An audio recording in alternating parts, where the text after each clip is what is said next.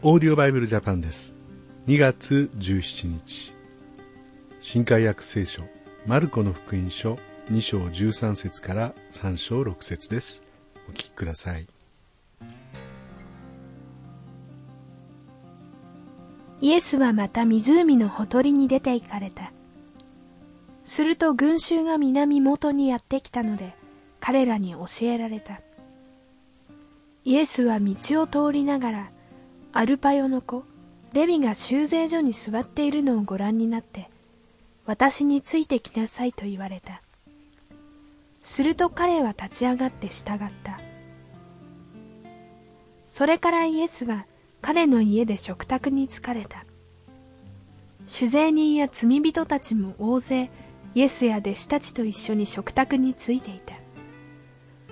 こういう人たちが大勢いてイエスに従っていたのである。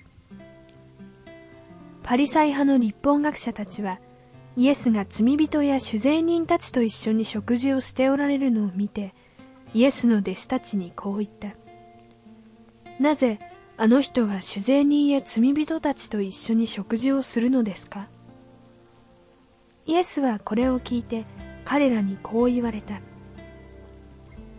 医者を必要とするのは丈夫なものではなく病人です。私は正しい人を招くためではなく罪人を招くために来たのです。ヨハネの弟子たちとパリサイ人たちは断食をしていた。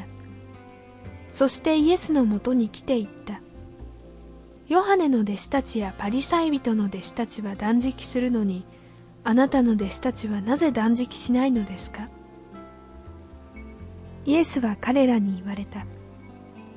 花婿が自分たちと一緒にいる間、花婿に付き添う友達が断食できるでしょうか花婿と一緒にいるときは断食できないのです。しかし花婿が彼らから取り去られる時が来ます。その日には断食します。誰も真新しい布切れで古い着物の次をするようなことはしません。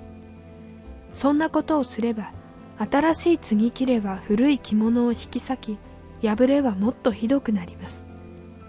また誰も新しい葡萄酒を古い皮袋に入れるようなことはしません。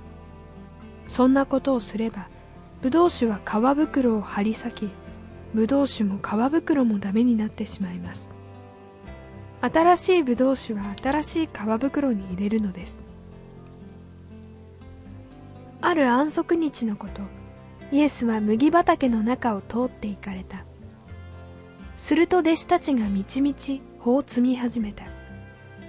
するとパリサイ人たちがイエスに言った。ご覧なさい。なぜ彼らは安息日なのにしてはならないことをするのですか。イエスは彼らに言われた。ダビデとその連れの者たちが食物がなくてひもじかった時、ダビデが何をしたか読まなかったのですか？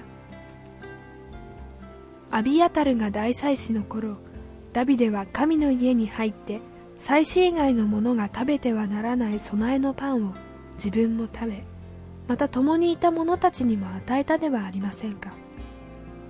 また言われた。安息日は人間のために設けられたのです。人間が安息日のために作られたのではありません。人の子は安息日にも主です。イエスはまた街道に入られた。そこに片手の苗えた人がいた。彼らはイエスが安息日にその人を治すかどうかじっと見ていた。イエスを訴えるためであった。イエスは手の苗えたその人に立って真ん中に出なさいと言われた。それから彼らに安息日にしてよいのは善を行うことなのかそれとも悪を行うことなのか命を救うことなのかそれとも殺すことなのかと言われた。彼らは黙っていた。イエスは怒って彼らを見回しその心のかたくななのを嘆きながらその人に手を伸ばしなさいと言われた。彼は手を伸ばした。するとその手が元通りになった。そこでパリサイ人たちは出て行ってすぐにヘロデ島の者たちと一緒になってイエスをどのようにして葬り去ろうかと相談を始めた。時々教会にお誘いすると私のようなものが教会に行っていいんですか？という方がおられます。しかしイエス様は私は正しい人を招くためではなく罪人を招くために来たのですとおっしゃっています。私たち罪人のためにイエス様はこの地上に来てくださり私たちを招いていてくださいます。それではまた明日お会いしましょう。さようなら。このオーディオバイブルジャパンはアメリカのデイリーオーディオバイブルの協力によりメッセージ小暮達也ディレクターティム・ジョンソンでお送りしました。